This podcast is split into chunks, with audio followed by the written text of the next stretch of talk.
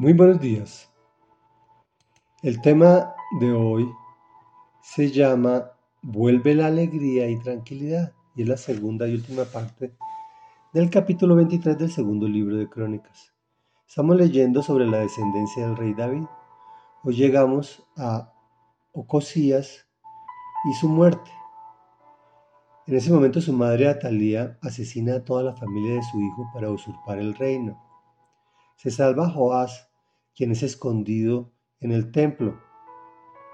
Por seis años, mientras su abuela reinaba en el país, el sacerdote Joás se inventa una estrategia para recuperar el reino y convoca a toda la gente al templo del Señor y aquí continuamos. Dice así, cuando Atalía oyó la gritería del pueblo que corría y clamaba al rey, fue al templo del Señor donde estaba la gente. Allí vio al rey de pie junto a la columna de la entrada y a los capitanes y músicos a su lado.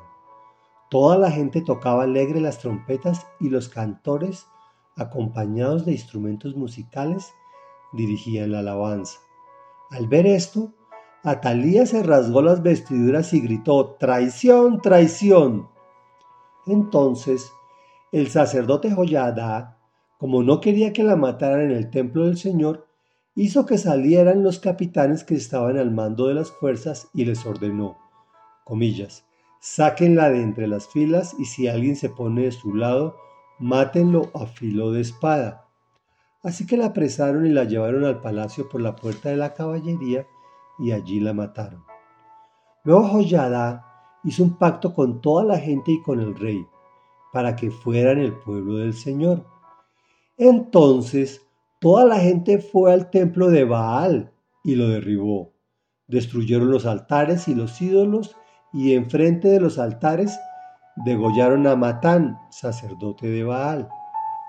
Después, Joyada apostó guardias en el templo del Señor bajo las órdenes de los sacerdotes y levitas.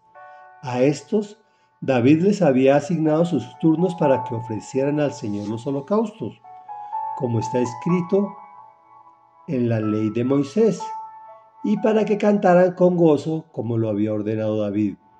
También colocó porteros en la entrada del templo del Señor para que le impidieran el paso a todo el que estuviera impuro.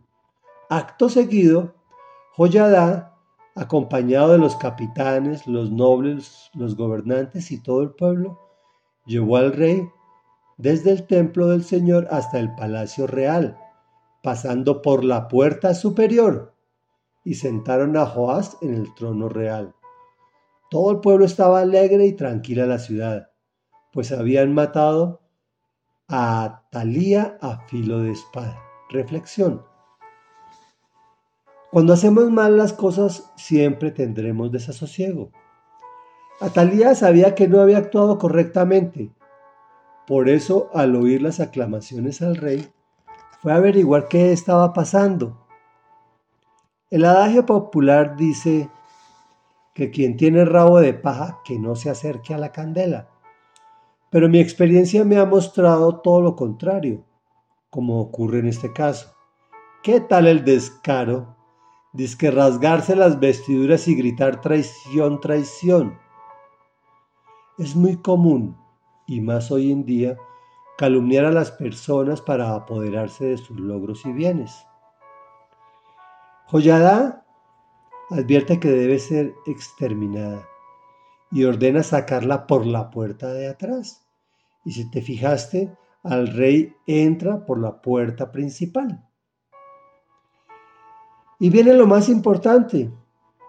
Solucionado el tema anterior, Joyada hace reflexionar a la gente y al rey para que vuelvan al Señor. Entonces la gente comienza a derribar ídolos y a matar sus sacerdotes. Pero lo más importante es que si nosotros reflexionamos, debemos derribar nuestros ídolos internos de nuestros corazones y de nuestras vidas.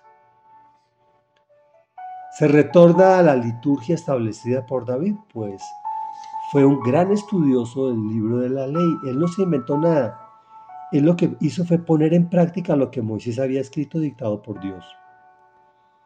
Finalmente, cuando llegamos o volvemos al Señor, vuelve la alegría y la tranquilidad a nuestras vidas y a la comunidad en general. Oremos.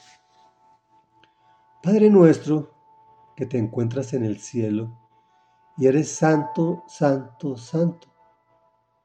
Hoy venimos a ti a decirte que nos perdones, pues reconocemos que hemos actuado incorrectamente, que hemos pecado, que te hemos ofendido de pensamiento, palabra, obra e incluso de omisión, porque sabiendo hacer lo bueno no lo hemos hecho sino todo lo contrario.